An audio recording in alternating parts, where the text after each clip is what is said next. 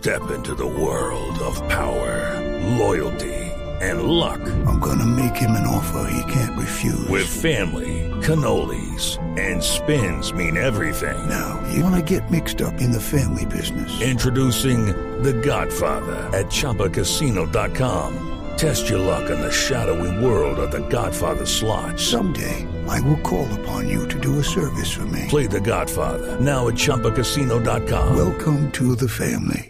No purchase necessary. VGW Group. Void where prohibited by law. 18 plus. Terms and conditions apply. Blue Radio. Gracias, Marcela. 7, 13 minutos. Senadora Valencia, buenos días. Muy buenos días, Néstor. Un saludo para ti, para todo el equipo de Blue Radio y para todos los oyentes. ¿Cuál es la explicación, doctora Paloma, de lo que pasó ayer? Eso terminó convertido, la verdad, en una plaza de mercado. Se gritaban de un lado, se gritaban del otro. Eh, ¿Esa prendida de la chispa fue intencional? No, no es una prendida de chispa ni fue intencional, pero yo creo que es muy grave y que esta es la foto perfecta de lo que significa, significa la JEP. Es exactamente lo que pretenden hacer con la JEP. Entonces, ellos durante todo el debate, no solamente la senadora y a ella, sino otros, entonces acusaron a Pacho Santos de paramilitar, el senador Sanguino abusando de su posición de presidente le decía a José Obdulio eh, que es que le tenía miedo a la JEP, me tocó meter una moción de orden para ese tema. Entonces, atacándonos a nosotros de paramilitares, eso sí les parece eh, perfecto y la sesión se puede dar así. Le dan 15 minutos a cada miembro de izquierda para que eche los discursos que quiera. Cuando nos van a dar el tiempo a nosotros, entonces a nosotros sí nos aplican el tiempo estrictamente. Eh, pero lo que más me llama la atención es que dicen que la JEP lo que va a defender es la justicia. Perdón, la verdad. Que vamos a sacrificar un montón de justicia porque va a haber verdad. Y resulta que no se le puede decir narcoterrorista a quien está condenado por narcotráfico y terrorismo. Yo pregunto, ¿hay alguien en este país que no crea que eh, Pablo Catatumbo fue terrorista y que estuvo totalmente relacionado con el negocio del narcotráfico? Eh, pero entonces eso es un irrespeto eh, que, que quieren decir que es que más o menos es lo mismo, que ellos nos digan paramilitares a nosotros, que nosotros les digamos narcoterroristas a ellos.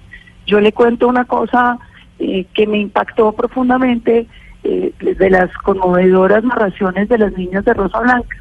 Una de las niñas, cuando estamos en este incidente, se para, eh, estaba temblando, eh, y a Jimena Ochoa le decía, no tenga, no te asustes, no pasa nada. Y ella estaba temblando casi al borde de las lágrimas y me dice, es que Pablo Catatumbo mató a mi mamá y a mi papá. Sí.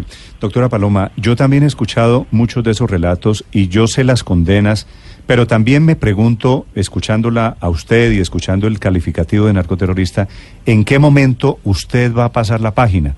O quienes piensan como usted. Porque qué tal a estas alturas nosotros seguirle diciendo hipotéticamente a Antonio Navarro lo mismo, o a Gustavo Petro, o a León Valencia, o al, al de ustedes, que, ¿cómo se llama? Que fue en el, el del El del M19. M. que es Bustamante. Ever Ever Bustamante. Ever Bustamante, que también básicamente era un terrorista. En algún momento Pues- no hay que no hay que pasar la página. Ustedes conviven con Yo unos. creo que la, no vamos a que tener la- que la convivir pasada de todos. La página, claro, la pasada de la página depende de que haya justicia en esto. Yo creo que para unas víctimas, para mí es indignante que una persona que es tal vez uno de los más sanguinarios que ha existido en la historia reciente de Colombia, que atormentó el sur de Colombia eh, con, con tanta sevicia, que dinamitó los pueblos pobres de Colombia, que eh, secuestró, asesinó, eh, bueno, todos los crímenes más terribles que uno pudiera mencionar, ahora se siente sin haber dicho la verdad, sin haber pagado un solo día de cárcel ni una sola pena en un eh, Congreso de la República. Yo creo que eso es parte de por qué estamos en este debate. Yo creo que hay cosas que no debían ocurrir por un tema muy simple, Néstor, y es la garantía de no repetición. La garantía de no repetición de un proceso de negociación no es que Pablo Catatumbo, que ya está muy envejecido, no vuelva al monte a, a generar el terror y el miedo que generó antes, sino que la sociedad colombiana como un todo entienda que lo que hizo Pablo Catatumbo, que lo que hicieron las FARC estuvo mal hecho y que nadie jamás debería volver a ¿Y hacerlo. usted cree que hay alguien que, que mensaje no aplaude? está quedando. ¿Y hay alguien que aplauda a la gente de las FARC? Pues yo veo que hay mucha gente que le aplaude Néstor. No, pero, pero Eh, mire, yo no, yo no voy a salir aquí defendiendo lo que hicieron las FARC. Eh, creo que mi posición es clara. Pero esos señores se desmovilizaron. Digo, en algún momento no habrá, no habrá que darles el tratamiento que merecen después de la desmovilización? ¿Y cuál es el tratamiento que merecen después de la desmovilización? ¿Esconder la verdad? Pero si es que no la Senadora. están escondiendo, han ido y han comparecido, senadora, con todo respeto a la Jurisdicción Especial para la Paz, que usted ha torpedeado. Entonces, ¿a dónde quiere que comparezcan si ustedes no quieren que comparezcan? Han comparecido en audiencias privadas, donde nadie puede saber ni qué están diciendo. Porque así lo una dice la JEP, justicia- porque así está diseñada la perdón, JEP. Una, una justicia absolutamente ideologizada, donde ya son más de cuatro los detenidos por estar favoreciendo a las FARC, donde los jueces fueron escogidos eh, eh, para que favorecieran a las FARC. Entonces, eh, yo creo que aquí el debate es mucho más de fondo de si se están sometiendo a la justicia o no, donde los crímenes de lesa humanidad no van a tener ninguna pena privativa, donde las violaciones de menores ahora las quieren amarrar como conexas al delito político para ser sujetas a, a justicia transicional. Yo creo que aquí hay unos temas muy de fondo eh, que son precisamente el debate. Senadora, eh, entiendo la parte de su explicación en la que dice que pues tampoco ellos deberían referirse a los miembros de su partido como paramilitares. Eso también está muy mal, por lo menos en este momento en que estamos en una fase de conciliación.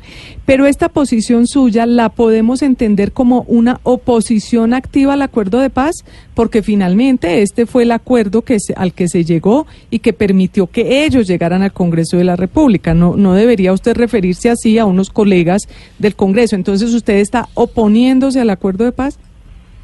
Yo me opuesto siempre al acuerdo en los términos en los que quedó, pero no solamente yo, la mayoría de los colombianos que votamos no en el plebiscito y ganamos, y que dijeron que habíamos hecho trampa y elegimos presidente.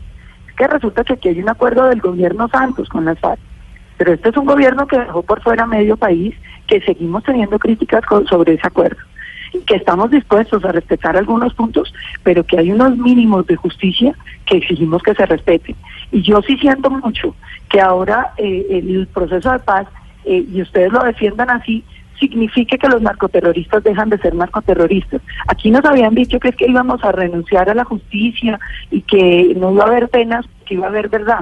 ¿Cuál es la verdad? Senadora. La verdad es que entonces es la de Pablo Catatumbo. Ni Paloma Valencia es paramilitar, ni yo soy narcoterrorista. Sí, claro. Aquí hay un punto muy importante. Aquí nadie está defendiendo a un eh, guerrillero que pudo estar inmerso en narcotráfico o en terrorismo. Lo que estamos intentando entender es que se firmó un acuerdo, que las leyes de la República hoy, así a usted no le guste, le dan a las FARC 10 curules y esas personas mal que bien han cumplido con lo que se comprometieron con el gobierno y con el Estado. Más allá del gobierno es un acuerdo de Estado, así tampoco a ustedes les guste. ¿En qué momento van a evitar ustedes esa confrontación y van a permitir que de alguna manera salgamos de esta polarización? Porque nos están devolviendo al sí y al no del plebiscito, senadora. No, Ricardo, esto no es un tema de que nos guste o no.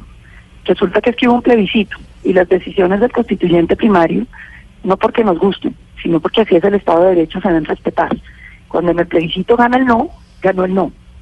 Eh, así no les gusta a ustedes. Entonces, eh, todo lo contrario. Yo lo que le invito es a que los defensores del sí entiendan que aquí hay medio país que ganó el plebiscito, que eligió al presidente, que sigue teniendo para sobre esos acuerdos y que esos acuerdos van a tener que modificarse si quieren empezar a hacer un acuerdo de Estado. De lo contrario, se circunscribe a hacer un acuerdo del gobierno Santos. ¿Por qué quieren ustedes devolver el país al plebiscito, senadora Valencia, si ya estamos en la implementación del acuerdo? No, no, Ricardo, no es que lo queramos devolver, es que ahí quedó. Una No, cosa no es que quedó, usted pero si usted votó leyes de la JEP, usted- una cosa es que usted pueda atropellar con unas eh, eh, mayorías hechas a punta de mermelada eh, la democracia colombiana, pero en ninguna parte del mundo se aceptaría que ustedes conozcan una decisión democrática como la del plebiscito. Pero, pero senadora, eh, eh, y se lo pregunto con respeto, si ahí quedó en el tema del plebiscito, del sí y el no, en donde ustedes los del sí ganaron, entonces, ¿para qué el Centro Democrático, entre ellos usted, votaron normas del Código de Procedimiento y de la ley estatutaria? Han debido no votar nada. Nosotros no votamos absolutamente nada de la ley estatutaria. Ha sido un, eh, eh, una equivocación del senador Roblero que ha venido difundiendo eso. Absolutamente nada de la ley estatutaria votamos. Lo único que votamos fue la ley de procedimiento. ¿Y para qué votar la ley de procedimiento si, si, si el tema había quedado en el Le plebiscito? voy a explicar, le voy a explicar. porque una de las modificaciones que nosotros estábamos pidiendo era pueden mantener la impunidad de las FARC con los jueces de las FARC y con toda la politización de la justicia para las FARC, pero para los miembros de la fuerza pública no la aceptamos. Así quedó en la ley de procedimiento, que hoy está en revisión en la Corte Constitucional, que evidentemente eh, eh, ha estado fletada porque el presidente Santos eligió los magistrados no para defender la Constitución, sino para defender el Acuerdo de La Habana. Entonces habrá que esperar que también digan que eh, eh, todo se debe someter a eso. Lo mismo en ese en esa ley de procedimiento se decía que la JEP no tiene facultades para practicar pruebas en el tema de la extradición y que se debe sujetar a la, a la evidencia eh, y, al decir del país solicitante. Entonces, por esa razón nosotros votamos la, la ley de procedimiento, porque no incluía eh, nada de lo que nosotros no acompañamos y por el contrario abría la puerta a lo que nosotros pretendemos que suceda. Es la senadora Paloma Valencia, 7 de la mañana, 24 minutos. Doctora Paloma, una pregunta final. En el discurso del domingo, hace apenas tres días, el presidente Duque dijo, comillas, que la JEP es producto de los acuerdos. ¿Es necesaria en este esfuerzo histórico e insoslayable de asegurar la genuina verdad? ¿Esa le parece a usted que es una frase desafortunada del presidente? Absolutamente no. Es que nosotros no hemos dicho que queramos, o sea, lo que a lo que nosotros hemos llegado, Néstor, y lo he repetido mucho, es nosotros estamos dispuestos a reconocer la JEP siempre y cuando haya un trato diferenciado, como lo decían eh, los actos legislativos frente a las Fuerzas Armadas de Colombia. Trato diferenciado en jueces y trato diferenciado en el procedimiento. Pero eh, el tema es el siguiente, y se lo pongo así rápidamente. Sí, sí. Hace pocos días estaba el doctor eh, eh, Uprimi diciendo que era el colmo que fueran a nombrar al doctor Darío Acevedo en el Centro de Memoria Histórica, eh, que porque el doctor Darío Acevedo tiene una posición ideológica eh, y le parecía muy grave en el Centro de Memoria Histórica. Decía, ¿por qué no buscar a una persona que nos dé garantías a todos? Yo creo que el doctor eh, Darío Acevedo da todas las garantías, es un académico impecable, es un académico profesor con doctorado, con todos los merecimientos pero no les parece grave tener una, una justicia que tiene una posición ideológica. Eh, eso sí es grave. Eso sí debería conceptar al país a pensar en que la justicia le debiera dar sentimiento de tranquilidad a todos y no una justicia parcializada, politizada, ideologizada a favor de la izquierda. Es la senadora Paloma Valencia sobre la accidentada sesión de la Comisión de Paz, que esa es la gran paradoja que terminó en ese rifirrafe. Doctora Paloma, gracias por acompañarnos, como siempre, muy amable. Muchísimas gracias a ustedes y feliz día.